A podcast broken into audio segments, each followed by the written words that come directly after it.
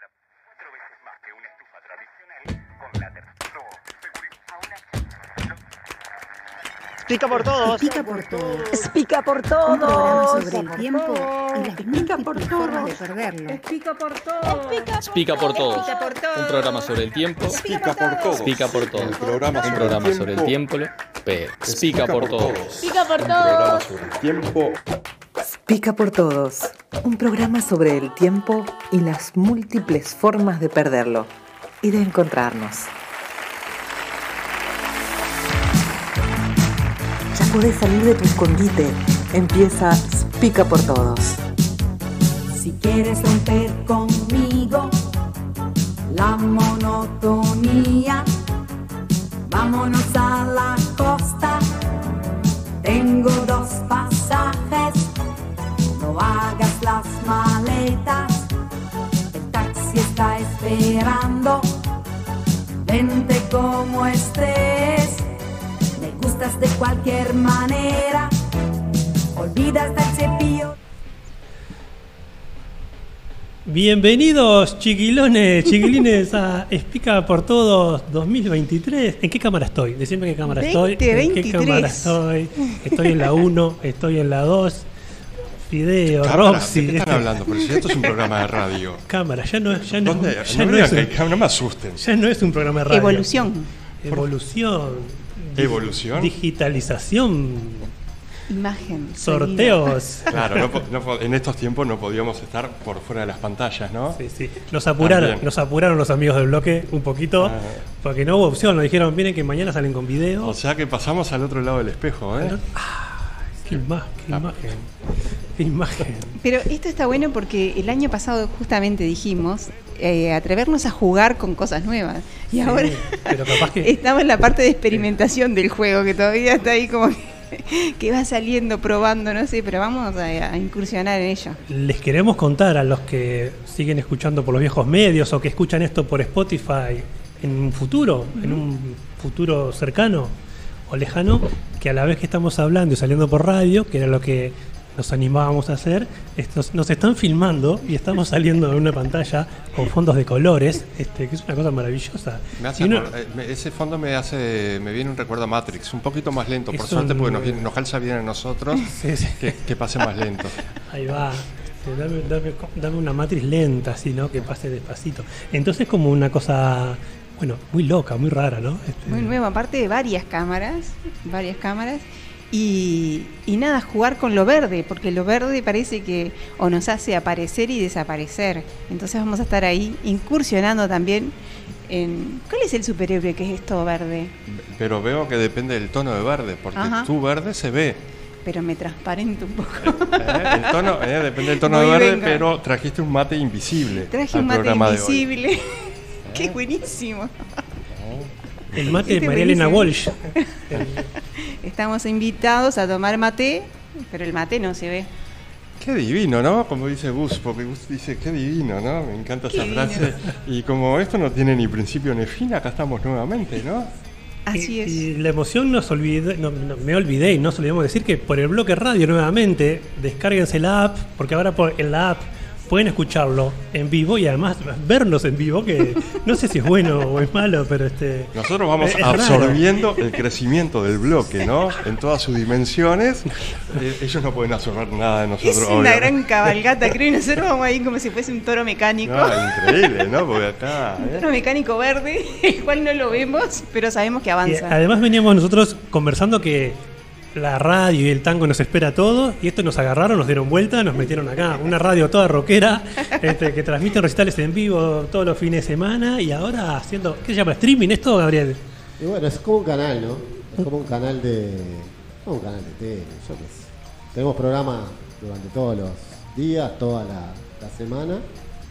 Y cada vez se suma más gente. Hay un montón de programas que empiezan este año nuevos y bueno. eh, es una opción por lo menos independiente y alternativa en torno a la música, en torno al arte en general. Y para ir ayornándonos, ¿es lo que se llama multimedio o no? Bueno, sí, sí, sí, le dicen, lo ponen como multimedio porque no es solo radio, tiene esta parte más con imagen Y- pero creo que ya hoy todo es multimedia. Sí, porque tiempo. ya el hecho de moverte en redes, de subir cosas a las redes, Claro, está ya tenés. generando. Entonces, eh, bueno, es, un, un- con lo que hablan un poco ustedes siempre, es una manera nueva también de jugar con cosas, de aprender a, y agarrar la tecnología para generar más cosas. ¿Sabés que yo tenía, siempre tengo la reflexión cuando nos vamos a sacar una foto, que ese tiempo de quedarse quieto así para la foto va a durar poco. Siempre tengo esa sensación. Y en realidad ya, ya, ya no dura, o sea, ya pasó. Quizá van conviviendo, ¿no? Pero siempre me viene esa sensación, me quedo un ratito quieto para la pose y ahora en realidad ya te toma la pose cuando cambiaste, cuando hiciste la gracia, cuando viste en el medio cómo, cómo estabas y, y ese tiempo, porque Sí. tiene que ver con nuestro programa, es parte de eso, ¿no? En realidad el tiempo y la foto eh, lo tenemos como recurso, pero en realidad ya pasó también, ¿no? Sí, Se sí. conjuga con otros. Sí. Así que bueno, vamos a tener que conjugar esto de... Ahora de son 30 fotos por segundo. 30 por segundo. 30 fotos. fotos en 30 un segundo. fotogramas por segundo. Sí, Las películas clásicas son 24 fotogramas por segundo. Eso es lo que vos ves en el cine. Claro, La imagen de movimiento, en definitiva, son 20 fotos, 24 fotos que se sacan por segundo y que arman el movimiento. Claro. Acá Sí. hacemos con 30, porque está seteado así, nada más que por eso.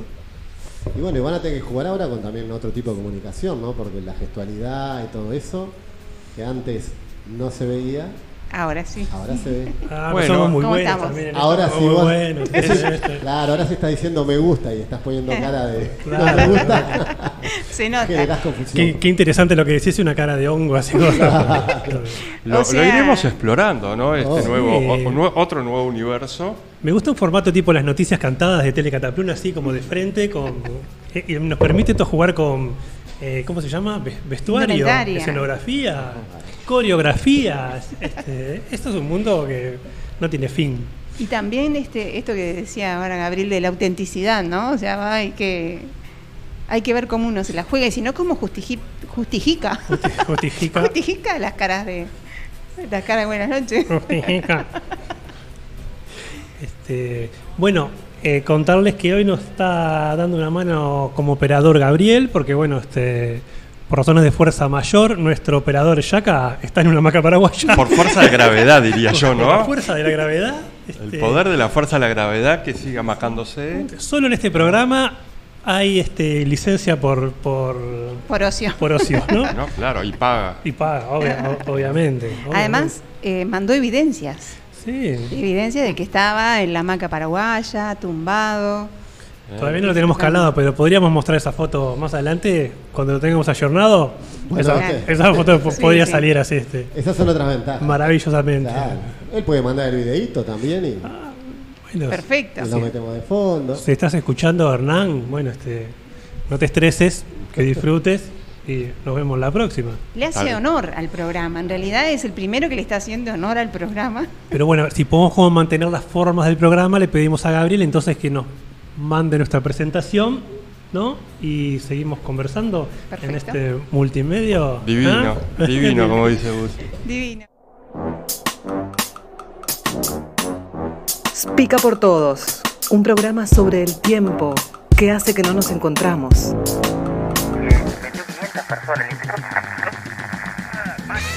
Al aire, Gustavo Rotuno, alma distraída y generoso payador ambulante. Rosana Capitán Bolita Fernández, alma libre y jugadora empedernida. Gustavo Fideo Martínez, alma errática e indómito ocioso de oficio.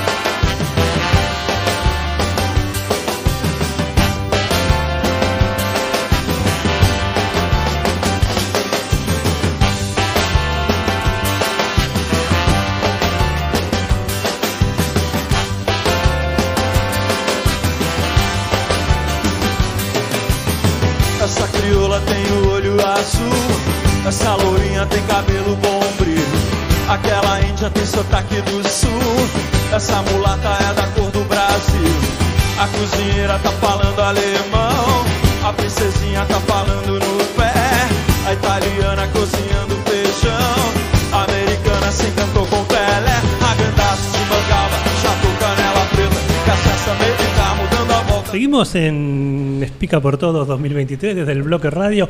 También contarles para que lo escuche por podcast, por Spotify, por Google, Google Podcast, iPod Podcast y debe haber otras plataformas, ya me imagino, de, de podcast, debe haber millones, que estamos saliendo ahora los jueves. Los jueves, misma, casi misma hora. Muy atento tu bus, ¿eh? ¿Ves? Hoy es jueves. Hoy es jueves. Yo estaba anclado en el Ah, martes. sí, en el martes. Sí. Fue entrar acá y dijiste es martes. Te acortamos la semana. Eso fue como. No, bueno, si fuera de vacaciones me encantaría. pero- No, pero bueno, el jueves es lindo porque tenemos el viernes al lado. Pegadito. Pega- Claro, ¿eh? pegadito. este, Esperando el fin de semana. Cerquita. ¿Querías compartirnos algo, Fide? ¿Tenías ahí algo Eh, para.? Sí, le puedo poner. En realidad voy a plagiar un nombre para el programa del día de hoy. ¿Cómo no? ¿Cómo no? Eh, sueño del día de la luna. ¿Les gusta?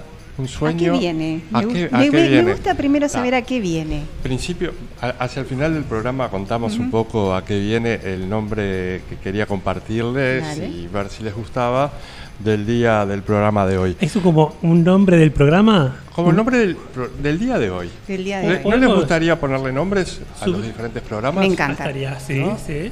Subtitularlo cada día. un tema. Claro. Jueves, noche de trampa, por ejemplo. no, bueno, este, este es más poético. Sueño del día de la luna.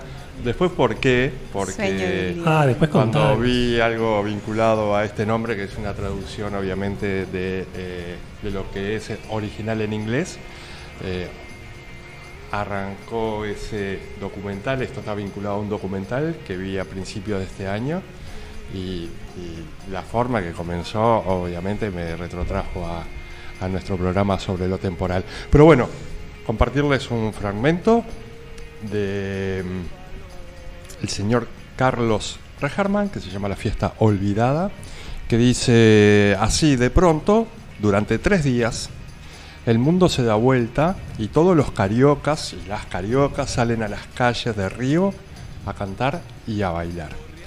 Petardos en la municipalidad, suelta de toros en Pamplona, dos puntos. La locura desbocada de los Sanfermines. 14 de julio en la Bastilla, punto y coma. Sancono llevado en andas por las calles de Florida en una mezcla de devoción supersticiosa, desfile y feria que nunca pierde la alegría de la fiesta. No importan las fechas ni los motivos. Se trata solo de ocasiones donde las comunidades reafirman su esencia de grupo. Cuando la calle cambia de significado, pone de manifiesto su más profundo sentido, su capacidad de comunicar, su carácter de vínculo entre vecinos. Una calle cortada por un escenario con luces de colores y músicos tocando en la noche de verano es una de las cosas más bellas que puede ofrecer una ciudad.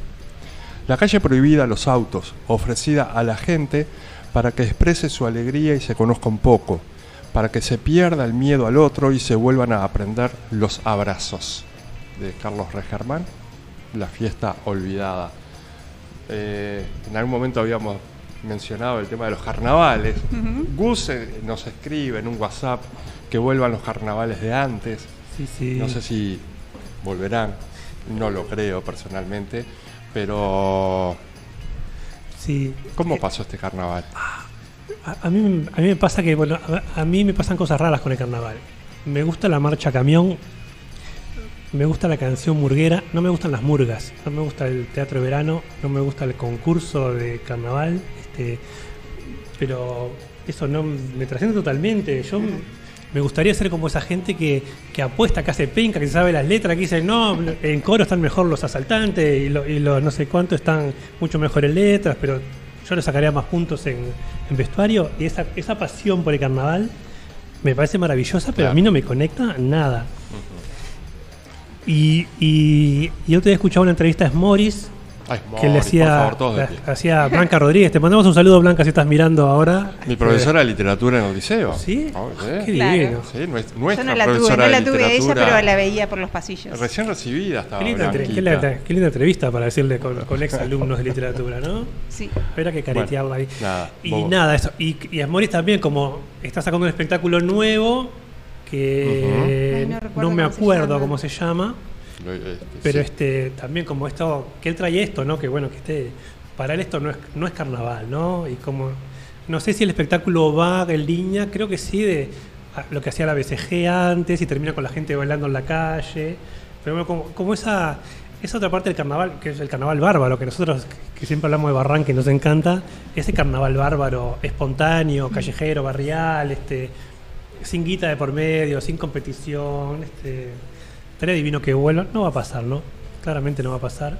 Ahora que traes a Smoris, ¿no? Creo que la BCG encarnaba el carnaval, el carnaval en su sentido tal vez, como lo expresa Regerman en esto, ¿no? De, de la fiesta, la fiesta, y era, se denominaba antimurga BCG, pueden buscar videos alucinantes en YouTube de la, de la BCG, este, pero que encarnaba el anticarnaval vinculado a lo que ha, se ha, ha terminado siendo el carnaval del teatro verano, Claro. ¿no? En el incumplimiento de lo normativo, en el no cumplimiento de la regla, en bajar al escenario, La algarabía que en la tenía, la algarabía, la, musicalidad. antimurga, La que creo del que, cuerpo, que ¿eh? encarnaba la verdadera fiesta popular. eh, por algo nunca, eh, nunca ganó el concurso, ¿no? Afortunadamente. Y Pero eso- ¿qué ganó? El corazón de miles la y miles. El corazón de la Vos barriada. sabés que en parte de la entrevista le mandan un mensaje que, bueno, que, que digan quién es la vestuarista, porque le encantó el vestuario, alguien que la vio. ¿Quién es fue la vestuarista? Un vestuario alucinante, no sé qué, no sé cuánto. Y Mori dice, no, íbamos por la feria comprando ropa vieja y con eso armamos. Claro, con esa cosa del disfraz viejo, ¿no? Entonces Claro. te trae eso de, no sé, la- la- las mascaritas. Tengo para traer un día para contarles, porque haciendo una cosa que nada que ver, que es una investigación para una cooperativa, leyendo unos libros viejos, hay como la descripción de un asalto. Pero con- más con la descripción como de la época, ¿no? Este, ah, lo voy a traer porque ese está ¿Puede ser que se llame maravilloso. Una noche de tablado? El nuevo. noche de tablado Una de Morris. Puede Sí. ser, no. No, Obviamente, no. Te- está acá. Lo estamos buscando. Ahí en el multimedia, el, el bloque. Sí. Claro, igual quería decir que la murga BCG irrumpió en algo que ya se venía dando, que era ese disciplinamiento, si dijera Barran, ¿no? Porque por algo, eh, por algo saltó como algo distinto, ¿no? O sea que en realidad eso como que se va encorsetando y ellos irrumpieron en eso que realmente eh, te asombraba. Ahora, creo que había sustancia todavía de que el otro lado hubiera eco de lo que ellos hacían, ¿no? Porque en realidad, claro, eh, bajaban al escenario y la gente festejaba. Ahora no sé si bajás y quizá capaz Bueno, que no está esa misma... Ese vínculo de espectador, ¿no? Este, Murga espectador, hubo fronteras que la BCG rompió, ¿no? Rompió, O- da- rompió o estableció un vínculo diferente. O recuperó. No porque no lo haya, porque... O pudo recuperar como ese espíritu de esa, como del, del carnaval tomándolo todo, ¿no? Porque Sí. estaba esto, el asalto era esto, que la gente llegaba a tu casa, se metían para adentro, era la fiesta.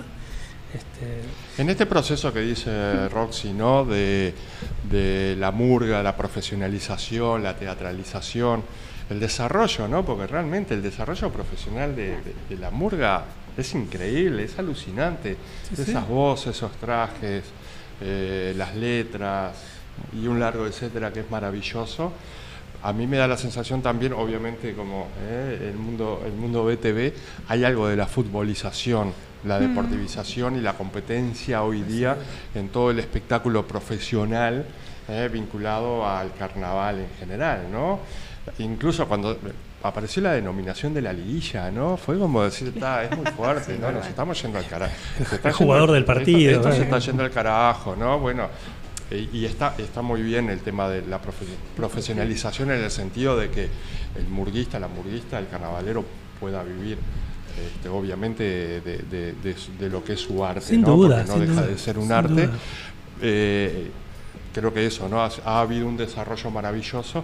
Me da la sensación, la misma sensación me da con el mundo de las llamadas, ¿no? Lo que se ha perdido de espontaneidad callejera en pos de lo que es un espectáculo para la televisión maravilloso, pero que vuelve a volcar en un lugar de espectador, de pasivo, este, a quien en un momento no ibas atrás de la comparsa, Pero qué ibas lindo que se ve bailando, igual.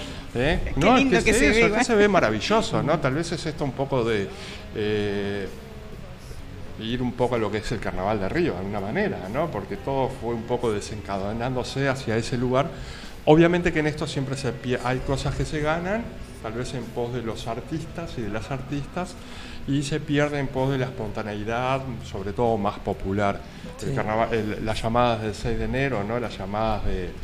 eh, esas las- estaban divinas. esas esas, siguen estando divinas porque Sí. permiten estar en el contacto callejero, el baile, la comparsa en su. Pero ahí sigue, sigue siendo como una. Yo hace años que no voy.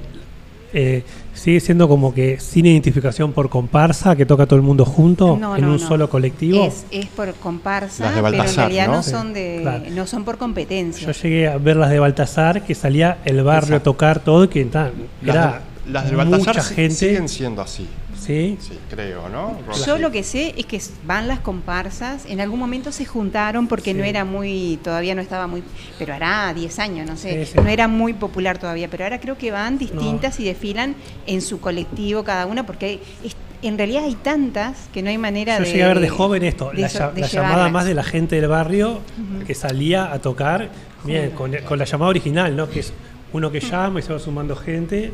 Eso fue como lo más cercano que vi yo al carnaval, no sé si al carnaval, porque no, no sería correcto capaz que ubicar esto en el carnaval, pero por lo menos a la expresión popular, cultural, por sí misma. Yo llegué a salir en esas llamadas del 6, juntándonos distintas comparsas, pero eh, después creo que se fue transformando un poquito. Claro, pero lo que me refería es, es por fuera del espectáculo y por Ah, fuera, sí, y por fuera es de la competencia, Sí, ¿no? En, este, un poco en ese sentido. Hace, hace algunos años, tal vez cuatro o cinco años, con algunos colegas en un boliche hicimos una tertulia sobre el carnaval. Invitamos, incluso estuvo Milita Alfaro, obviamente que es referente, ¿no? Mm. escritora en cuestiones de carnaval.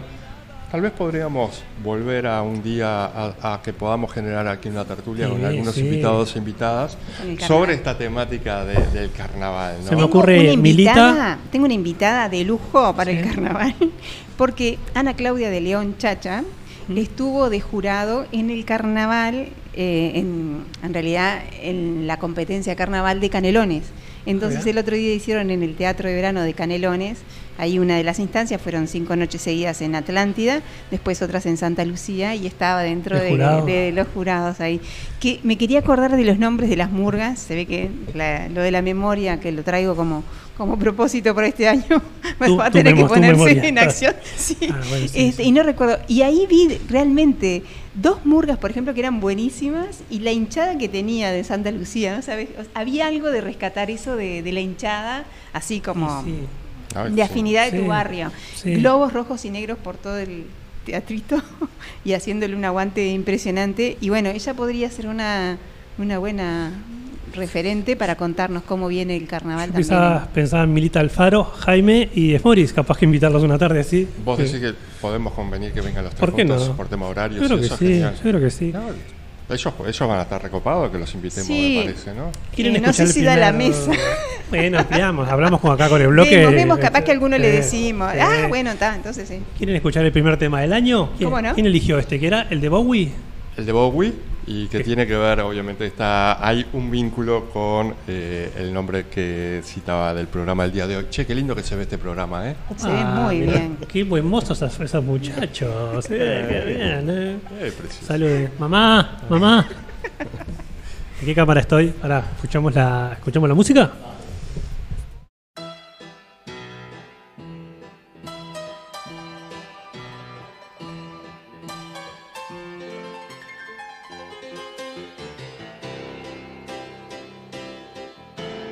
time. He's waiting in the wings. He speaks of senseless things. His script is you and me. Boy, time. He flexes like a whore. Falls wanking to the floor. His trick is you and me.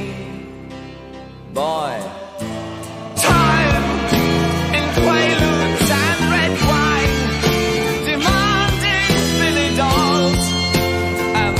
the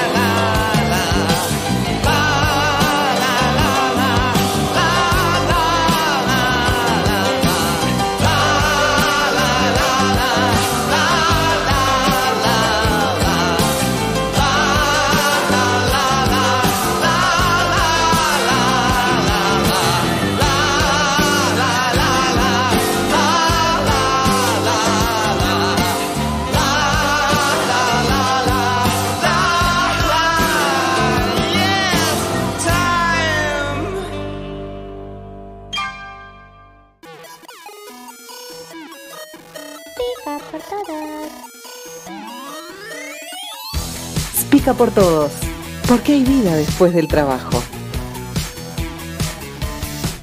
Ahora sí. Bueno, volvemos con esto del tiempo que nos, nos organiza. Mira la cámara. Y en este segundo momento del programa dijimos, nos propusimos como recordar o enlazar de alguna manera haciendo la hilada de lo que fue la temporada 2, porque debemos recordar que tenemos temporada 1 y 2. Y en la temporada 2, ¿qué nos quedó? ¿Qué queríamos rescatar? ¿Qué memorizar? ¿Cómo esa memoria se va haciendo sustancia? Y bueno, ahí cada uno vamos a compartir un ratito de, de lo que nos eh, recordamos. Y en este mm, proceso de mirar para atrás, como en un espejo, ¿no? Si uno va manejando mirando por el espejo, ahí recordé, ustedes lo recordarán, que estuvo Ariel Castelo con nosotros Es verdad. el año pasado, en una de las últimas entrevistas, y le escribí a Ariel para ver cómo era lo del encuentro de ludopedagogía. Él ahora está de viaje, me, me contestó y eso, y quedamos en conversar. Y bueno, que el encuentro va a ser en noviembre en Atlántida, creo, en Dínamo. Y también me adelantó que estaban pensando en que Pica por Todos pudiera de alguna manera cubrir. Yo le dije que por supuesto que ya estábamos, ya estaba ofrecido eso. Así que una de las cosas que teníamos para retomar y que vamos a estar viendo es esto del encuentro de ludopedagogía para, para noviembre. Ya sería ahí una de las entrevistas, digamos, hacer y bueno, tratar de participar en ese en ese evento que está Pero eso es futuro, estábamos en pasado. Sí, no, pero me acordaba de. Ariel Castelo como un pendiente. pasado, ¿viste? todo, ¿no? tiempo, ¿no? Futuro, pasado. Qué manía que tengo de, de juntar todo. No hay de principio, no hay final. Bueno, entonces vamos con una que es sustancial. A mí lo que me quedó mucho como calado, si bien ya lo conocía, es el dolce farniente. El dolce farniente creo que, que da para esta temporada y de nuevo, el pasado se me hace presente y futuro. Pero fue algo que, que quiero que se repita, que está desde el año pasado. Y nada, sobre todo por la práctica del dolce farniente. Sí. ¿Por la práctica? Por la práctica, por ponerlo en práctica el dolce farniente. Y, y recuerdo que el año pasado en uno de los programas también, así como un poquito de incisión en ver qué era el dolce farniente, ¿no? Y esa inquietud de que no es no hacer nada. Y bueno, estuve buscando ahí unos materiales, capaz que los podemos compartir después. Por supuesto, Pero por favor. claramente es que el dolce farniente tiene que ver con el otium, como muy bien lo explicaste, pero es una actividad sustancial en la vida, que en realidad tiene que ver con la contemplación y el disfrute, ¿no? Entonces, uno llena de actividades también ese dolce farniente, pero para el disfrute. Y ahí le encontré la conexión cuando hablamos del juego en sí para sí, que es una actividad del fin en sí mismo. Y eso ya me cuadró un poquito más.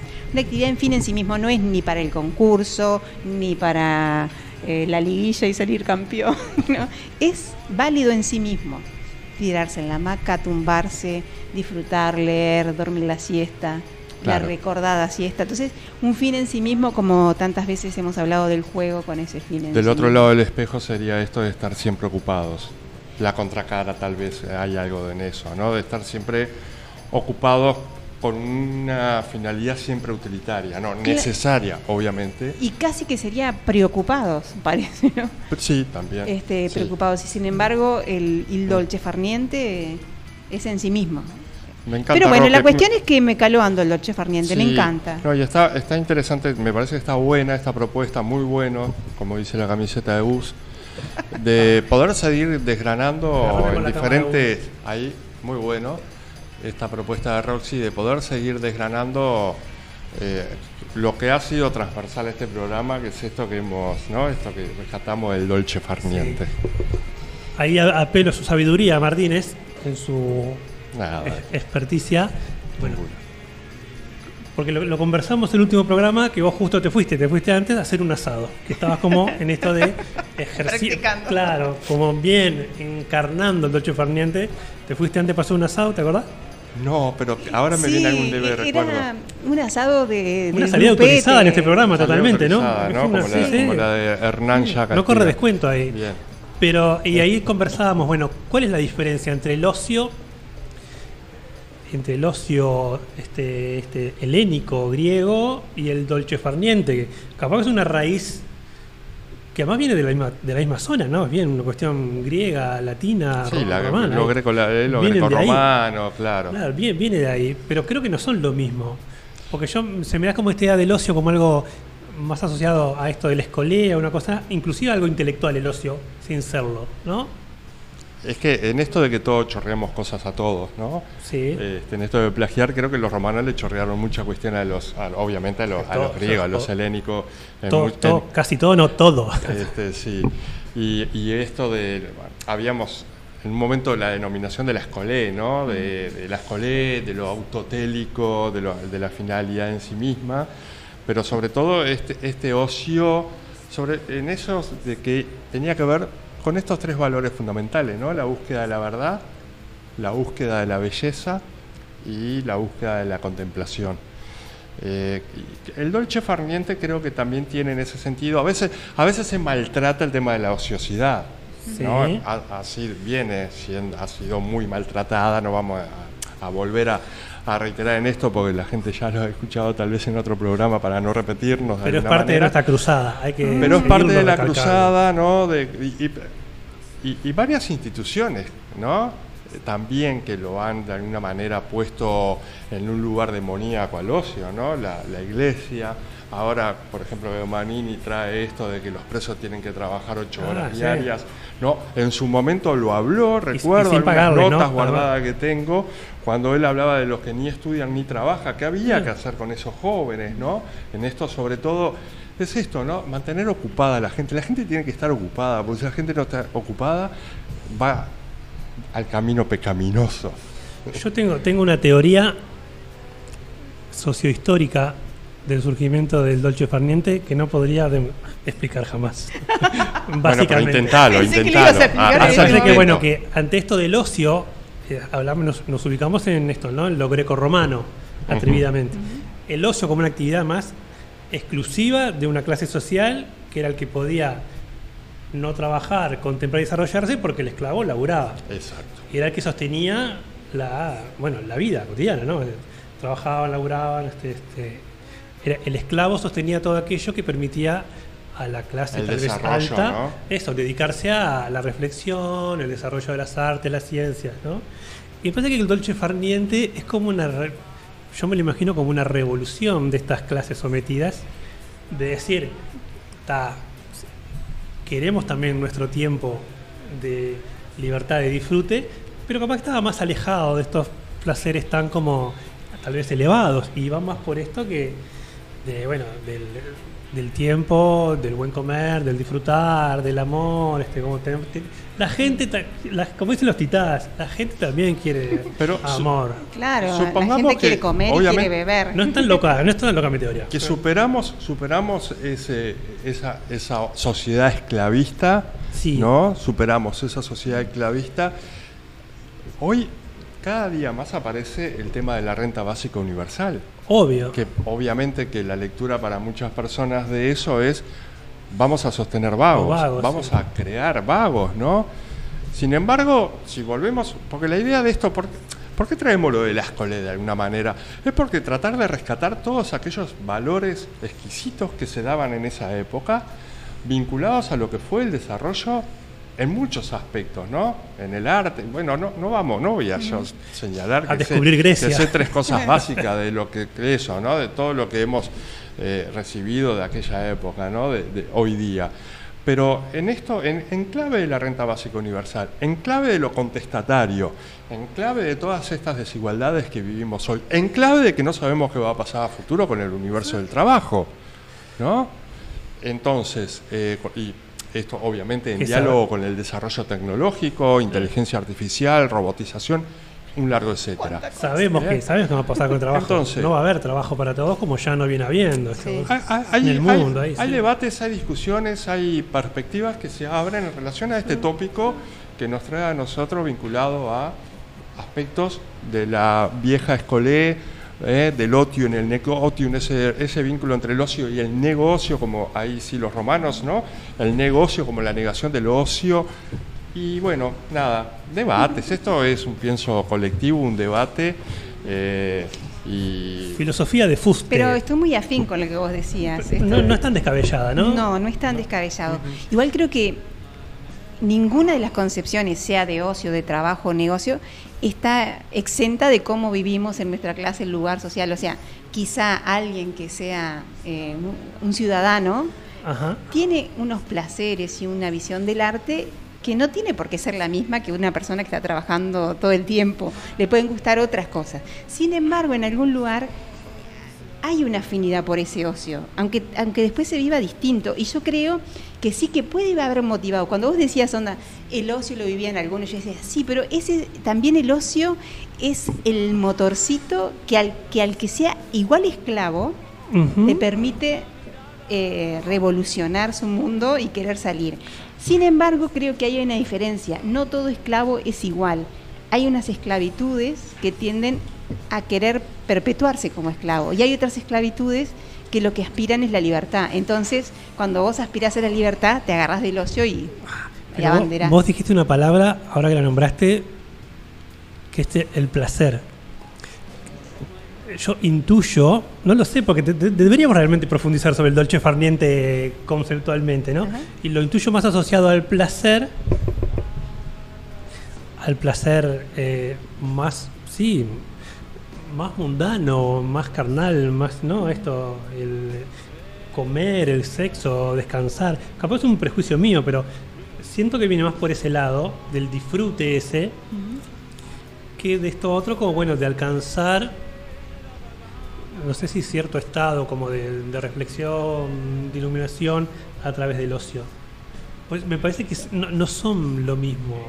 Me parece que tiene una cosa como más carnavalesca el dolce farniente que no lo tiene este el otium este tradicional. Desde la burrada, ¿no? Desde el boliche, ¿no? Estamos en el bar acá, ¿no? bueno, sabemos que acá hacemos, nos dedicamos a de la acuerdo. opinología, Sí, ¿no? sí, Nada sí. más. De acuerdo en eso, pero Servirle también digo muchacho ahí.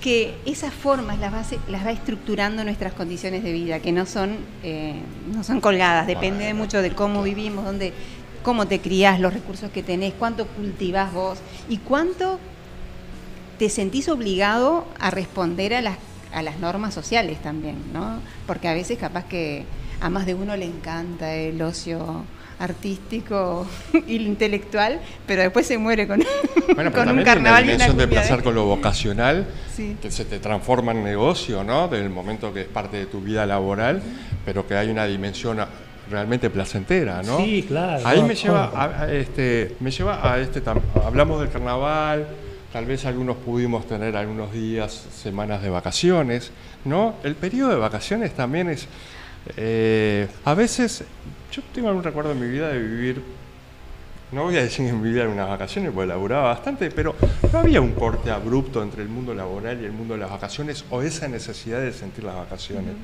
Yo tenía una sensación mucho más integrada. ¿no? Acá, bueno, discúlpenme, me pongo un poco autorreferencial, pero hablo desde mi sentir en ese sentido.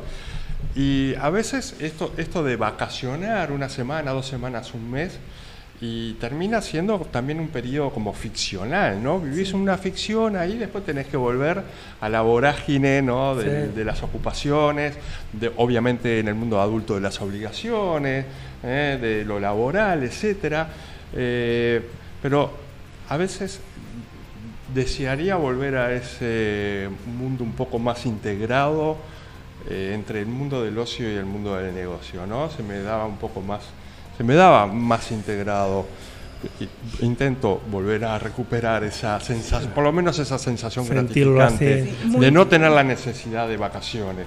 Muy ¿no? autorreferencial también lo mío, pero cuando vos hablabas de eso me acordé de que hubo una época en que coincidimos en que los miércoles no teníamos que trabajar y hacíamos mañana como de si fuese domingo. Pero vos estabas en algunos momentos así, coincidíamos, sé que estaba Seba también. Y, Fin de semana y corto, divino. Claro, como una cosa decíamos, y, y la conciencia en ese momento decir, pa, esto es un privilegio, en el medio de la semana puedo, puedo organizarlo de otra manera.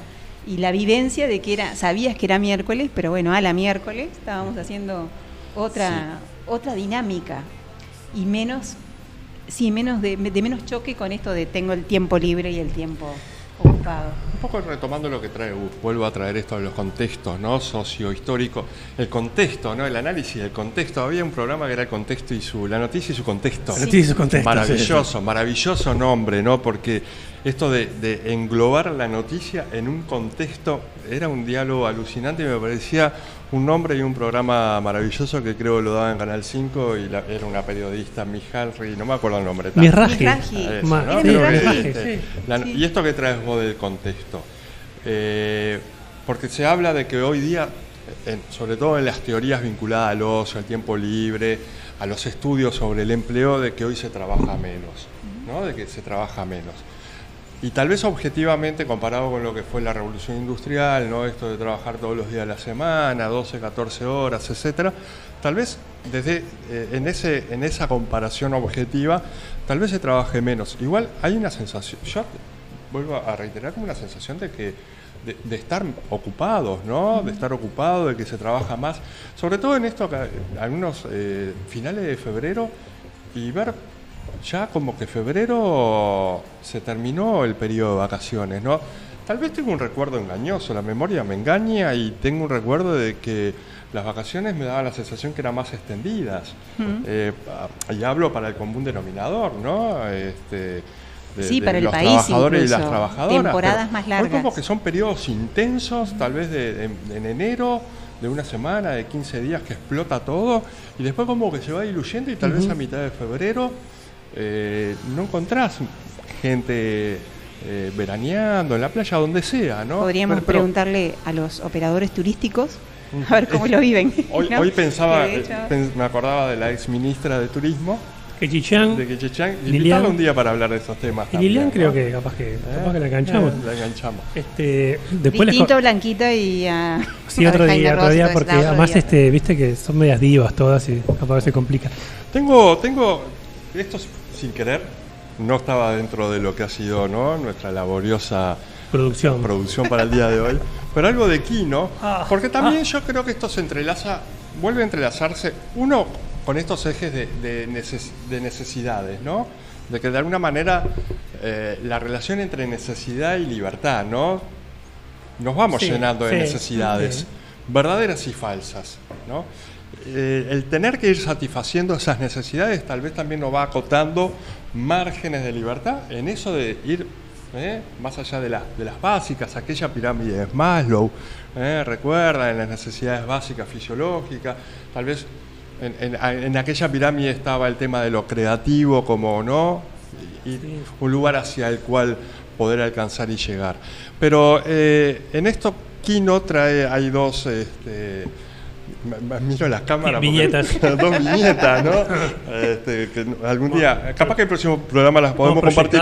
Pero una viñeta, obviamente, de, de Felipe y Mafalda, ¿no? Felipe dice: Por fin, por fin se terminaron las clases. Por fin se acabaron las angustias de estudiar lecciones y hacer deberes. Y se pregunta con la cara, ¿no? Este, de Mafalda: Dios mío, ¿y ahora qué haremos con toda esta libertad por delante? ¿no? Este, porque de alguna manera también el trabajo nos ordena, nos organiza, nos da un contenido que no es fácil darnos un contenido ¿eh? cuando tenemos ese tiempo liberado, ese tiempo de ocio. En algunos casos eh, se vuelve muy dificultoso. Eh, otra de las viñetas ya en un adulto que está intentando desenredar una madeja, tra- trato de, de graficar un poco la imagen. Este, y dice siempre, eh, siempre vivir con alguna maldita complicación mientras el tipo está intentando de desenredar esta madeja, ¿no? Y le da vuelta y no puede, es inútil, no la resolveré nunca, dice. No resolveré jamás esta espantosa complicación y sigue, y de repente, wow, lo desanuda. No resol ¡Ja! Finalmente. Y muestra ¿no? la madeja desen- este, desenredada y dice, ¿por qué? ¿Por qué ahora este aburrimiento? Geni- eh, la Es genialidad de Quino en estos, ¿no? En estas viñetas, como decís. Sí, vos. en nuestra lista de amamos a, amamos Quino, es o- obviamente, Porque obviamente. esta dimensión de la libertad y el aburrimiento también, ¿no? De qué Me hago gustó. con mi tiempo. ¿Eh? Amamos a. Amamos a, eh, Sí. bueno, eh, ya amamos a, eh, escuchamos un, un tema, una, ¿estás Gabriel ahí para pasarnos el tema número 3 seleccionado para hoy? De la ¿Eh? gran producción de Spica por Todos. Nombre del tema, eh, Jo- Jordan. Jordan. Oh. ¿Los Problems? Sí.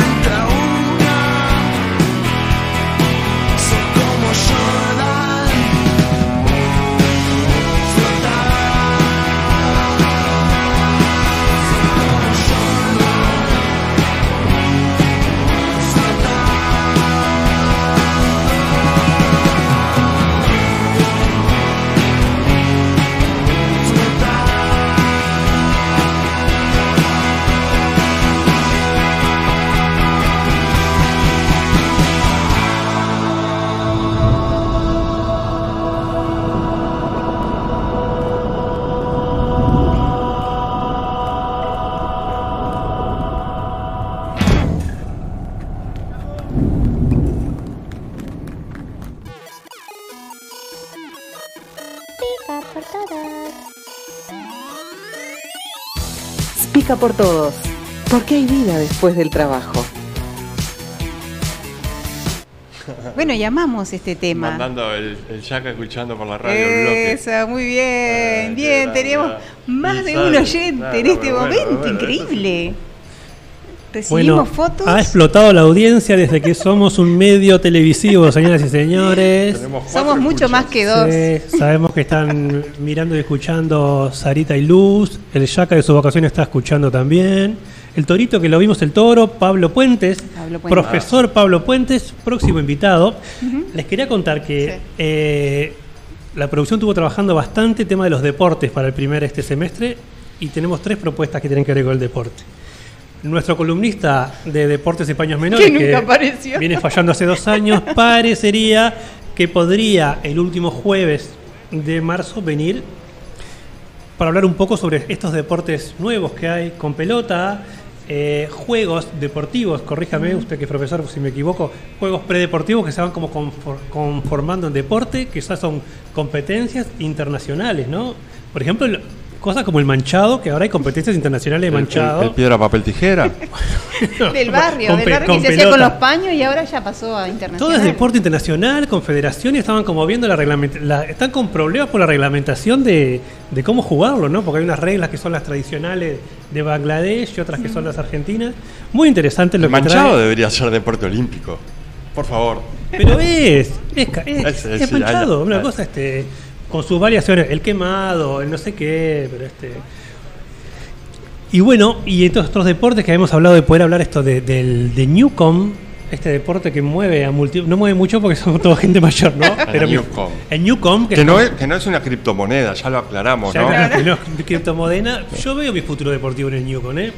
Creo que puede ser una promesa olímpica de la tercera edad de Newcom. Porque, Hello. sí, sí, no, es una cosa. Pero bueno, pero que mucha gente juega eso y hay campeonatos también.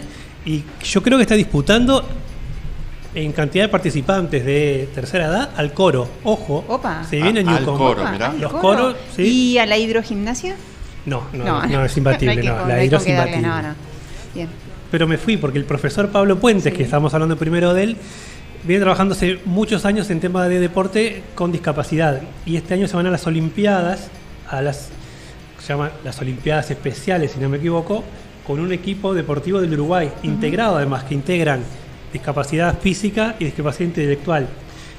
Y bueno, y Pablo que viene trabajando hace mucho va a viajar con una delegación, creo que es a, a- Alemania, en Berlín, Sí. y queríamos conversar con él. Si estás escuchando, te estás comprometiendo. Fiel ya. escucha, fiel escucha de- de Explica por Todo. Estamos comprometiendo al aire, al aire y a la Y a- y a- a imagen la imagen, al vivo. en que vengas vos con integrantes del plantel. Y después, también en deporte, estuvimos en una actividad sociocultural con el técnico de eh, Urupam, de Pando, que es un técnico de básquet, no me acuerdo el nombre, disculpa, pero este... Y su Ya quinta. Ah, porque vos sos hombre. de- eh, él es hombre de básquetbol, claro. Y, con- y el preparador físico, y su Fabián preparador Romero. físico. Y ya quinta, bueno, tiene esas cosas que, por ejemplo, lee libros, le lee poemas ante los partidos. Tiene como una cosa muy interesante de que dicen que lo, lo como que estuviera loco, pero bueno, que tiene un resultado, ¿no? O manda, por ejemplo, un jugador que era afrodescendiente, que no sabía quién era Martin Luther King, lo, lo mandó a estudiar quién era. Entonces, este, entonces como re interesante, querés hablar, contar algo de Yaquinta que... Sí, no, que ese equipo de Urupán tiene más de un- una persona interesante para entrevistar. Ya Quinta ni que hablar. ¿Tiene más de qué? De una persona interesante para. Ahí va. Después hay un jugador que se llama Mateo Sarni. Hablamos de él, hablamos de él, Mateo. sí. Bueno, entonces ya está, si hablaron. Sí. Que es otro crack que a través de. Que también lo podríamos invitar a Mateo. Cualquier cosa necesita, un contacto. Eh, Mateo fue estudiante mío en la licenciatura en Educación Física, Recreación y Deporte. Mateo Sarni. Gran, valor. Así que ya está el plantel de Urupán, está convocado eh, a un programa de estos también eh, a la brevedad, en junio. Divino. Sí, sí. Por O sea eso, que eso también es futuro, promesas, promesas. futuro promesa, futuro presente, futuro producción. No, esta gente ya son, ya son promesas. ya de futuro, son promesas. Son promesas actuales. Y, y bueno, también de esto que se, que se nos viene, al firme Gaucho Aventura. Ajá. Gaucho Aventura va a estar con su, su columna habitual. Y ahora en este formato, capaz que, no sé, hace, enseña nudos acá, se, se- arma una, te arma una tirolesa de la acá. Te arma una tirolesa acá adentro sin problema. Cruza así, ¿viste? Por el medio de. Te cruzas, sí, sí. Y vamos a entrevistar a un mimo. Vamos a entrevistar en vivo a un mimo, que cosa que nos permite este nuevo formato. Tra- Con traductor, sí, porque también lo nuestro es muy también respetuoso de las diversidades y todas las formas de inclusión. Así que va a ser un mimo con, con traductor. Y muchas que tenemos pendientes del año pasado también. Este Eh, también los autoconvocados. los Abrimos la lista de los autoconvocados que funcionó un par de veces y bueno, único programa radial sí. que uno puede venir a participar. Te miro a vos, autoconvocado. ¿Dónde estoy? ¿Qué cámara? Te miro a ti, autoconvocado. a Tú puedes venir. Si tienes ganas de venir a conversar a Explica por Todos de un tema de tu interés. Queda la invitación hecha. La primera fue Lucía Fabra, que vino y dijo que quiere hablar de natación y de nadar, y bueno, y apareció. Un día llegó Cachán con sus pinturas. Este, así que bueno, es como una modalidad que creo que es bastante exclusiva, ¿no? De la radio difusión nacional. También vamos a intentar volver al ajedrez. ¿Verdad? Es Dijimos verdad. Como, como algo que nos gustaría hacer para extender aquella charla que tuvimos que estaba buenísima con el recorrido. ¿Vos no estabas ese día? Sí, estaba así. ¿Sí? Sí, sí. Sí, sí, estaba, estaba. Ah, me olvidé. Viste, te dije que estoy mal de la memoria. Y bueno, y tenemos una que si nos sale sería un golazo, que es que estamos dentro de los medios que están gestionando, tómame con esa, una entrevista al Pepe Mujica. Uh, Así así, nomás, así, así nomás la, la al aire, así. ¿cómo no? ¿Esa primicia? Claro que sí, claro Ah, que sí. entonces. Estamos gestionando eso para poder conversar con el Pepe donde vos quieras, Pepe. Vamos a la chacra, puedes venir acá, en el Santa Catalina, a Cerró ahora, una gran pérdida, pero también podemos entrevistarlo ahí si el Pepe quiere. Sobre todo para hablar de- del, del tiempo, ¿no? Que él, tiene como una mirada sobre el tiempo. tiene que una mirada. Es genial. Un filósofo. O de lo ¿no? que quiera el Pepe. De lo que quiere, va, porque aparte el tiempo va con todo, eso es lo que tiene de amable el tiempo, va con Uno- todo, va con todo. El tema del programa fue una pegada. Una pegada total. Permite hasta que nosotros estemos en la Eh, radio hablando de... No, lo del Pepe, lo del Pepe Mujica es increíble. Cuando estaba en Brasil en enero, me para un tipo, me ve ahí estacionado, me para un tipo con una camioneta. eh, no, me, ac- chapa- no me acuerdo de dónde, si era Chapa Brasilera, Argentina. Me hacía señas, ¿no? Me hacía señas de que quería hablar conmigo porque le había visto la chapa del auto uruguaya. Me hace señas, se baja. Este, me dice, ¿sos uruguayo? Sí, sí, soy uruguayo. Bueno, no, yo vivo en la triple frontera, soy argentino, pero esto y lo otro. En realidad te paro porque voy a pasar por Montevideo, pero lo que quiero saber si es posible ir a visitar al Pepe Mujica. Y Este, yo le dije, no, bueno, no tengo ni idea, pero andá y golpeale. Probá, andá a la chacra y, y aplaudí, golpeá ahí, a ver qué capaz que te recibe. Pero es como, ¿no? Es una, es una estrella de rock internacional el Es Pepe. Total. Lo único, lo único que, el único motivo por el cual quería pasar por Montevideo era para poder a ver si podía verlo por lo menos al Pepe Mujica. Además es maravillosa esa imagen de que ya por ser uruguayo, ya lo conoces, lo puedes tutear, ¿no? Está como cercano ahí, como, Sí, como sí, algo sí, de, sí, sí. de- de- de aldea. Algo de aldea tiene, ¿no? ¿no? Y que trasciende también el- las cuestiones ideológicas. El tipo me decía, yo no sé por qué me lo aclaraba. No, yo no soy votante de izquierda ni nada, pero quiero conocer al Pepe. Estaba este, como loco, como loco por, por, por verlo. Roxy, ¿qué tenés para compartirnos aquí algo?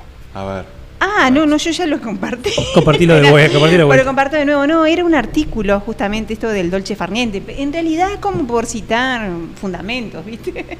Porque después todo lo traducimos a nuestras propias palabras, pero era una- un artículo justamente de que, una entrevista que le hicieron a Natalia Cooperman, que es profesora de filosofía, graduada del Instituto Superior Antonio Ruiz de Montoya. Papá. No, pero en realidad hablaba esto de, de las concepciones del ocio.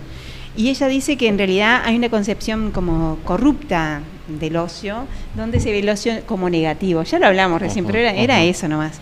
Y que en realidad el ocio, en realidad en sus inicios, ahí apelando a los griegos, no era un no hacer nada, sino que tiene que ver con una condición, es- ella dice, esencial de la vida entendida como actividad, un punto de vista del ocio que no busca nada fuera de sí mismo, y ahí estaba lo del fin en sí mismo, ¿no? sino como algo que tiene un valor por sí. Y el vocablo ocio que viene del otium, que ya te lo había dicho también, esto que vos traías, Fide, para mí vos sos la cita, pero, No, pero ahí tenemos, acá tenemos este, fuentes, eh, que, que es asociado al tiempo libre, pero al tiempo de oír, de aprender, quietud, paz, reposo, descanso. Entonces, nada, era un artículo donde ella hablaba de, de esto del ocio. Bueno, eso es lo que había traído para, para compartir. Divino. Estuvimos conversando también en, en las charlas de producción de hacer una bandera que diga la causa del dolce farniente no admite la menor demora. Con, con los colores de Artigas, obvio, ¿no? Ah, colgada Con la- atrás, colgarla ahí atrás, Sí. claro. Ah. Sí, sí, sí, sí, hay que hacerlo una así. estrella de cinco puntas, así. ¿no? Bueno, está Ah, también, sí. O una majuana de 5 litros. Ah, eh. También puede hacer este. Pero bueno, ¿quieren escuchar algo más de música? Por Yo supuesto. ele- Yo, elegí un tema, mira. Elegí Tu calorro. ¿Qué?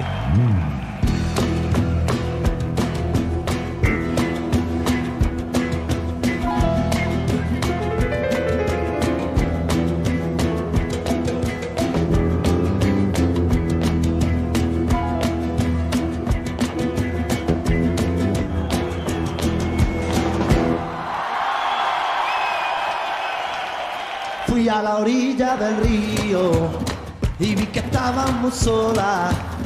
Vi que te habías dormido y que creció una amapola en lo alto de tu pecho. Tu pecho hecho en la gloria. Yo me fui para ti derecho y así entraste en mi memoria. Tú me vestiste los ojos, yo te quitaba la ropa.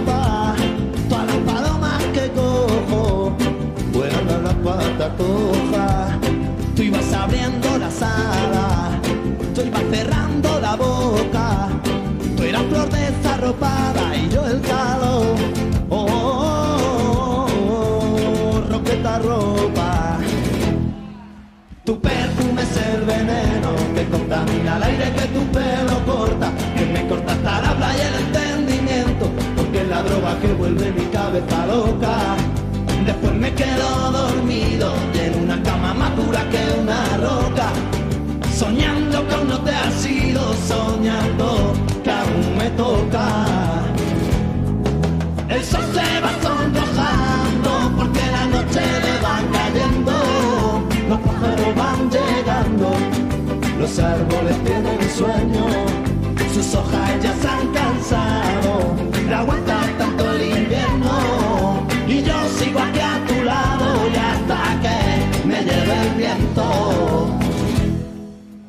luto se pone el cielo que viene con nubes negras. Será porque tiene celo de que esta noche te venga. Te juro que se está haciendo. Échale leña la hoguera. La hoguera de sentimiento que arde si esto ya tú verás. Tu perfume es el veneno que contamina el aire que tu pelo corta, que me corta hasta la playa que vuelve mi cabeza loca. Después me quedo dormido y en una cama más dura que una roca. Soñando que aún no te has ido, soñando que aún me toca. Tu perfume es el veneno que contamina el aire que tu pelo corta, que me corta hasta la calle el entendimiento, porque es la droga que vuelve mi cabeza loca. Después me quedo dormido en una cama más dura. Soñando con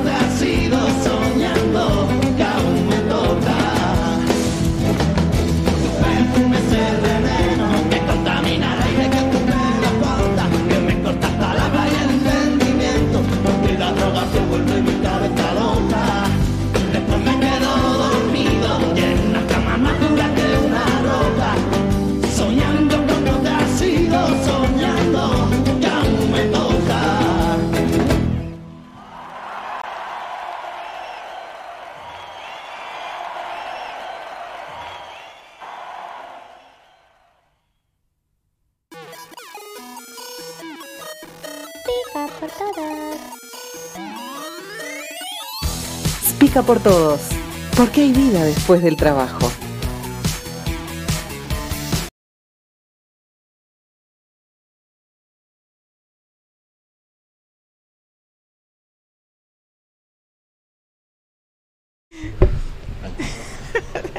Mamá, hola. Estamos en vivo. ¡Ah, vivo! Por el bloque radio multimedia. Vamos a pasar de nuevo, porque había gente que estaba preguntando sobre el bloque, ¿verdad? Sí, este- Recomendamos descargarse la app para que puedan escuchar el programa, que me encanta, decía una vez más, no importa, que cuando vos estás haciendo otra cosa no se corta, si mirás en el celular otra otra aplicación, no se corta el programa, entonces puedes mantener ahí. ¿No? Y se escucha. se pueden escuchar los programas del bloque, que hay programas de, de todo el mundo, ¿no? porque es una, es una, es una locura el bloque en realidad. este, la cantidad de programas que hay de gente de, de muchos países del mundo que hacen propuestas bien diferentes, creativas e innovadoras. Y, y entre ellos, bueno, nos hizo un lugarcito nosotros, que es que. Sí, sí, nuestro ex compañero que. Bertolongo, Sí. Que nos compartió de que el bloque transmitió la fiesta surfer. Es verdad. De la Plaza Mateo, que estaba Supersónicos. Y el bloque estuvo en vivo y en directo, este, Pero pa- pasando, la, pasando la, la fiesta surfer. Alguien, Sí, alguien re interesante, capaz para entrevistar también el Leo Lagos. Ra- estaría divino entrevistar Más allá de su beta musical, por todo el tema de investigación científica que hace, ¿no? Esos artículos son musical, bestiales. científica, periodística, humorística. Es un tipo que tiene esas, ¿no? Que se, tantas capacidades. Bertolongo, si estás escuchando, avisale. Este, ¿No? Este, ojalá, ojalá podamos un día arrimar a, al Bueno, y además también está, está en esto de Mañana es tarde, también con la gente que nos visitó el año pasado. Claro, con- Ramiro, con que yo no me acuerdo ahora el apellido, pero apelando un poquito a, a lo de qué nos dejó el año pasado, aunque vuelva un poquito para atrás. Eh, quiero decir que lo que trajo Ramiro, la conexión con el lugar, lo, lo que nos explicó de las áreas protegidas, me dio pie para muchos enlaces ahora en algunas visitas que estoy por hacer a Rivera. o sea que en realidad esto de las relaciones, los enlaces, que, que este espacio también sea donde generar vínculos, Sí. es buenísimo y lo estamos aplicando en lo personal también. Como en algún momento supo ser lo de las tapiocas y decirle, ah, mira que hay gente que en Solimar está haciendo nado a, a mar abierto, por ejemplo. Son como pequeños piques que vas teniendo y se genera ahí una red de conexiones. Así que esperemos que siga Pica por Todo siendo esa red. Un hub de relaciones, un hub de enlaces. ¿Cómo es el enlace para poder eh, ver eh, cómo es la app? Sería www, el bloque radio, Gabriel. El bloque El radio. bloqueradio.com. Y la descargan de, este, ¿cómo se llama? Play Store, ¿se llama eso? creo que Sí. iba a comentar. Sí, la podés descargar desde la Play Store en caso de tener Android o de la App Store en caso de tener iPhone y- y, afines. Que ahí pueden escuchar y ver Explica por todo, Claro. entre otras cosas. No, y si lo- en, en Smart TV, por ejemplo, si tienen Android también te la descargas directo a la tele. Y si no, en los navegadores de la de, la- de las De las Smart PC, TV, de ¿no? las que no sean con Android, podés poner el ahí está www.loqueradio.com y, y también verlo ahí. Y les recordamos que también tenemos redes sociales. Básicamente Instagram, pero bueno, ahí también este, explica por todo radio. Facebook. Nos pueden, este, no sé, escribir, mandar fotos, insultos, comentarios, denuncias. Eh, para, Sugerencias, saludos también. También. para el programa que viene, vamos a traer un, vamos a traer un juego. En realidad es una adivinanza y, y voy a tratar de conseguir un par de entradas de Cinemateca para sortear. Opa. Eh, Ah, con, con la gente que esté aquí, ¿no? Viendo por webcam. Voy a traer un reloj de arena grandecito y podríamos jugar al que acierte cuántos segundos eh, duraría ese reloj de arena. Y la persona que eh, dé con el número exacto, ¿O el más cercano? no. Ah. Bueno, está bien, está bien. El más, a- el más aproximado se podría llevar dos entradas de cine- para generaste un, Cinemateca. un conflicto intelectual. ¿Por qué, Gus? ¿El reloj de arena no marca la ho- no tiene un tiempo fijo todos? Sí, no, claro, pero... Ah, ¿y cómo? Sí, tiene un tiempo fijo. Según la cantidad de arena va a demorar. Hay de tantos 60 minutos, de 30, de Supongamos que 25. este reloj de arena tiene 58 segundos. Bueno, si hay alguien que dé con el número exacto, se lleva de regalo las dos entradas para alguna de las películas que la semana que viene estén pasando por la Gran Cinemateca. ¿Tenemos convenio Te- con te- Cinemateca? ¿Tenemos convenio? No, aún no. Pero queda aquí cerca, puede pasar, viene por el estudio de la radio, levanta las entradas y se va directo a Cinemateca. Capaz que llega para la última función de las 21.30, no recuerdo. Decirlo mirando a la cámara. Este, así que vos, eh, vos que ya vas a estar este, Como el decía el de, como era uno, uno que era de, de periodista de fútbol que decía, a vos te digo, a vos, vos, sabés eh, quién sos. Vos que estás ahí, anda preparándote eh, para el próximo jueves, eh, dar con el tiempo exacto del reloj de arena. ¿Sabes una cosa? Me motiva también a que después de turismo, porque yo voy a empezar bien, bien después de turismo, podría volver a los relojes de arena y podemos este, también ofrecer un relojito de arena, que tengo algunos todavía, que supieron ser nuestro souvenir de Explica por Todo, volver a un relojito de arena. Bueno, ya, jugar. te- ya tenemos dos tiempos Ya para tenemos. jugar, ¿no? Capaz que le pueden pegar a uno, eh, pueden acertar en uno o en el otro. Perfecto. Bien, no es un color eh, verde, es, es un reloj de arena con color amarillo, así que esperemos que se vea. Se va a ver. eh, que se vea bien. Como el mate, eh, por, la, mate. por la webcam. se Porque podríamos mate. decir ahora que este es un programa de radio que sale por webcam. ¿Está bien dicho? ¿O no? ¿O estoy diciendo un disparate? Y sí, son cámaras en realidad es.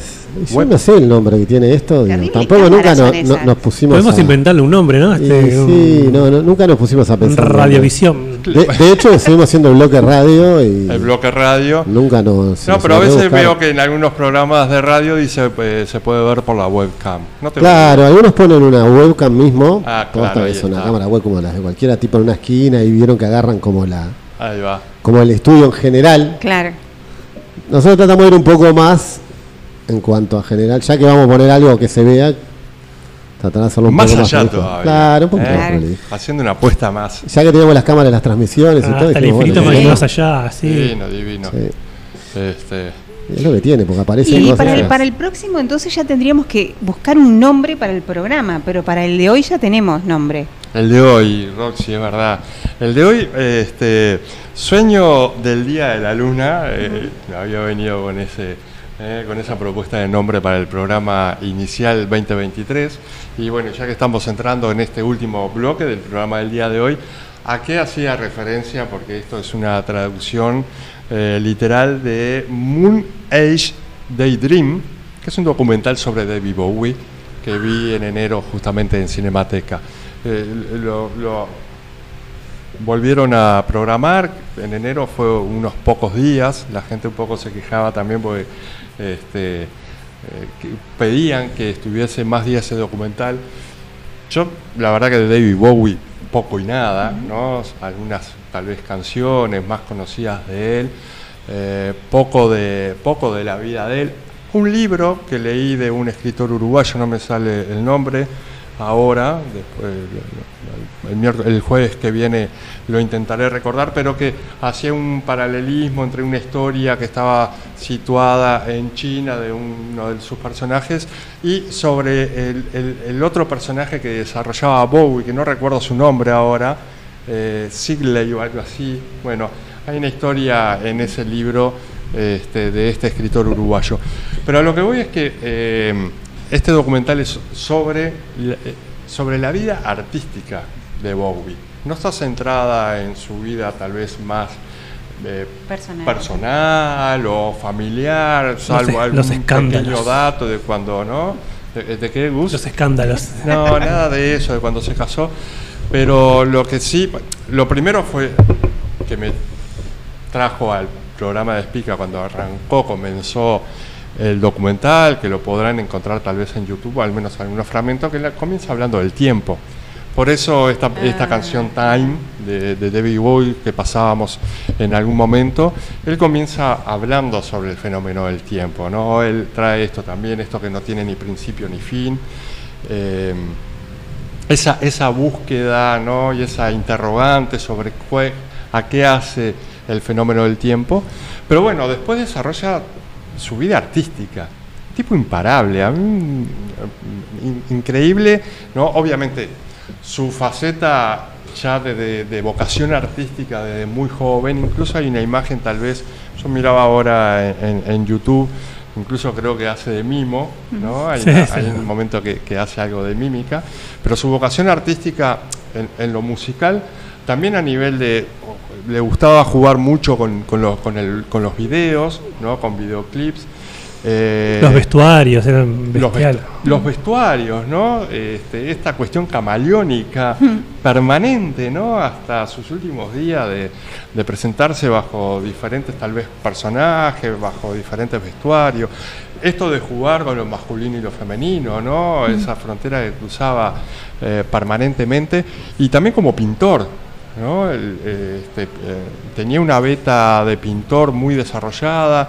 En ese, en ese documental van a encontrar incluso que, que- que hacen una muestra interesante de todas sus pinturas, este, bien, muy, muy, muy- eh, una, una- una vocación hacia lo artístico increíble. Cuando él se sentía incluso estancado, o tal vez creativamente, vinculado al contexto en el cual vivía, se trasladaba a una ciudad que lo desafiaba, se fue a, vivi- a vivir a Berlín, ¿no? Ahí compone con, con Eno, empieza a com- a este, como productor, eh, creo que era Eno, no me acuerdo, perdónenme si me equivoco, estoy jugando un poco de memoria. Me encanta le habla, ¿viste? sí, pero bueno, eh, Decilo seguro, decilo seguro y ya está. Ah, bueno, él, él trata de, de descomponer y volver a componer de otro lugar y se instala en la Berlín, eh, en, en la Berlín oriental y después también, bueno, eh, se va a vivir a otros lugares donde se desafiaba, el tipo se desafiaba permanentemente, ¿no? Una, la verdad que fue un documental para conocer su obra, para conocer su desarrollo artístico, obviamente eh, su música, sus canciones, eh, nada, y por eso este, este me encantó eh, la traducción del nombre del documental, Sueño del Día de la Luna, y una aproximación a un artista, ¿no? Que, eh, poder conocerlo un poco más este, en sus diferentes facetas y bueno, conocer un poco más su música, sus canciones, las letras, ¿no? Hoy trato de prestarle un poco más de atención a las letras de canciones que escuchaba y que en realidad a veces este, no tenía ni idea que dice, ¿no? que dice sus letras. Eh, nada, eso, invitar a poder, si lo pueden encontrar, rastrear. eh, Moon Age Daydream, no recuerdo el nombre del director ahora, pero vale mucho la pena. Qué inabarcable, qué inabarcable es como la cuando te acercas a, a un artista que decís, conozco dos canciones, sí, sí, Bowie, Bowie, Bowie, pero capaz conocemos tres canciones y te perdiste como toda la otra dimensión de la obra, esto, ¿no? Bueno, las canciones menos conocidas. Yo es cuando me arrepiento de ser un burro de no saber inglés, porque decís, bueno, qué bueno haber sabido inglés para poder entender también cómo es el, el- el- Bueno, realmente pero la letra. ho- hoy podemos revisitar esas canciones que escuchábamos, Claro. que nos gustaba la melodía, tal vez no teníamos ni idea que decía la letra, pero poder contactar, tener el tiempo un poco para volver a eso. Yo recuerdo la de Nirvana, ¿no? De Men Who Sold the World, que después ¿no? uno la conoce por una- un grupo, por un artista y después se da cuenta que es de otra, ¿no? Y era es una canción de Bowie, etcétera, ¿no? Ese- Sí, sí. ese- una aproximación a un Pero eso de lo inabarcable de la cultura que uno No. debería tener como varias varias vidas para poder acercarse un poquito Cientos a lo que más vida, te gusta, ¿no? ¿no? A lo que más te gusta. Cientos de vida, porque es impresionante el universo de artistas. Igual ahora me viene la imagen como todo entreverado, como si fuese un collage, pero de los pregoneros o los juglares, cuando alguien con pasión te cuenta algo, ¿cómo te dan ganas de verlo? y ahora que vos contás eso, ¿no? Te dan ganas de, de mirar el documental o acercarte más, ¿no? Como, Y vuelvo a retomar una, esto que traes vos, Roxy, también vuelvo a retomar la palabra que tal vez hoy también un poco transversal a- a- al programa, que es el contexto. Ajá. Porque también hay que entender el contexto, ¿no? Eh, uno tal vez hoy ve hoy día, ¿no? Estos artistas que juegan un poquito también entre lo masculino y lo femenino, etcétera.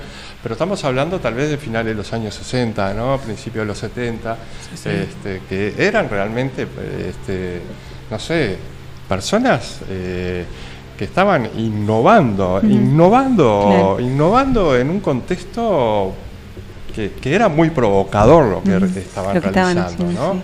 Este, y también, eh, obviamente, en un contexto, volvemos, sociohistórico que ferviente también en ese sentido, ¿no? La Londres, Londres, eh, años 60, principios de los 70.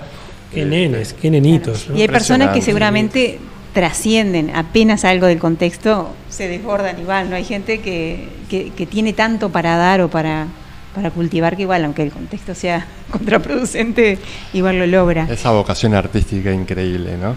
Y, y otra cosa de lo que dijiste, también es, vuelve a ser autorreferencial, pero creo que tiene que ver con el tiempo, y es como el tiempo va cultivando algo que va dejando como huella, porque vos dijiste al principio, en el verano vi esta película y me acordé de Espicas por todo, pero en realidad me acordé del tiempo, ¿no? Es que del hablar del comienza, tiempo. la primera palabra del documental está asociada al tiempo y claro, ¿no? Enfermitos como somos de este fenómeno. Pero a su vez, en esto de repasar lo de las temporadas, para mí, por ejemplo, no era la, la primera temporada lo mismo que ahora. Ahora creo que en casi todas las cosas que hago trato de poner el tiempo. Le miro, es como una dimensión.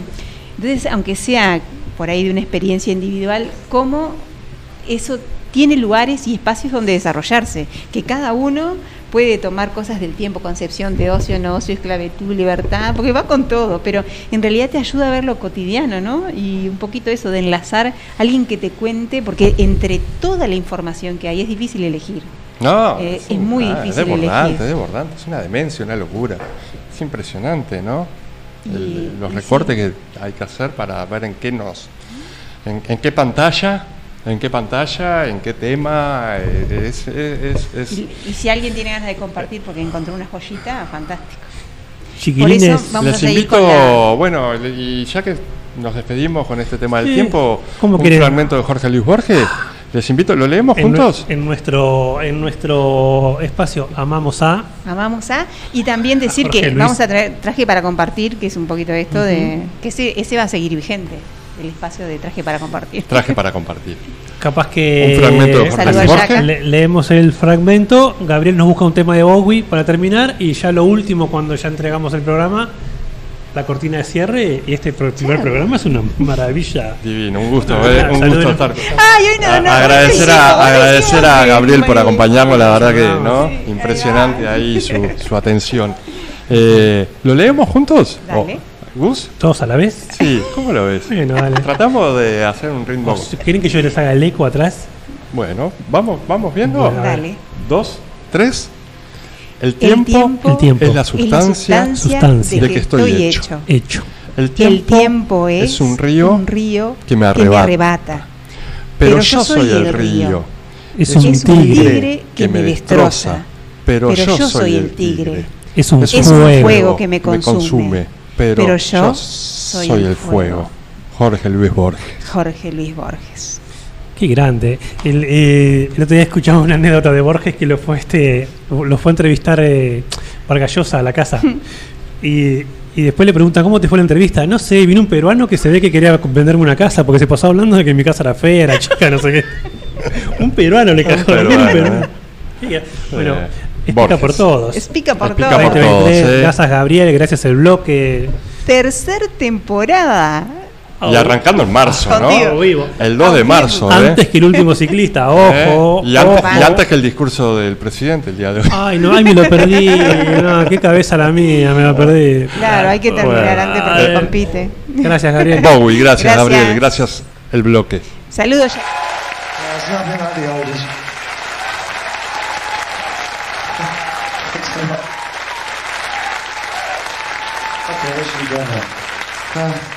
We jump right back to 19, 1970. It's this song I'm very proud to have written. Uh, it's been covered no end of times, and uh, I guess at the time it was sort of a signature song for me. Um, this is called Man Who Sold the World.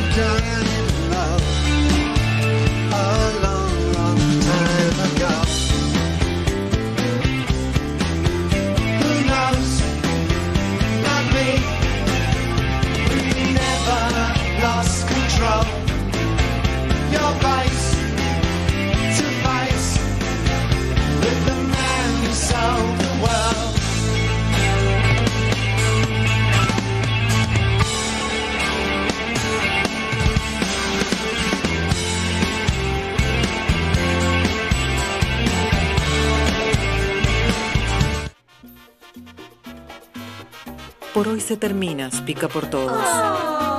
Pero el juego continúa. 5, 7, 9, 10. ¡Salgo! Pica, pica, pica. Pica, pica por todos.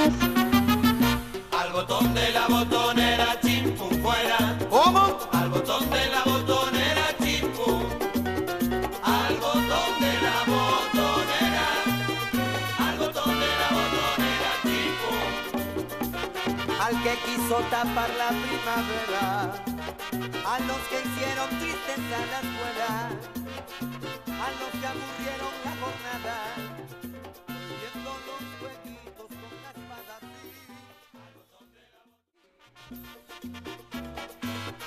Por hoy se termina, pica por todos.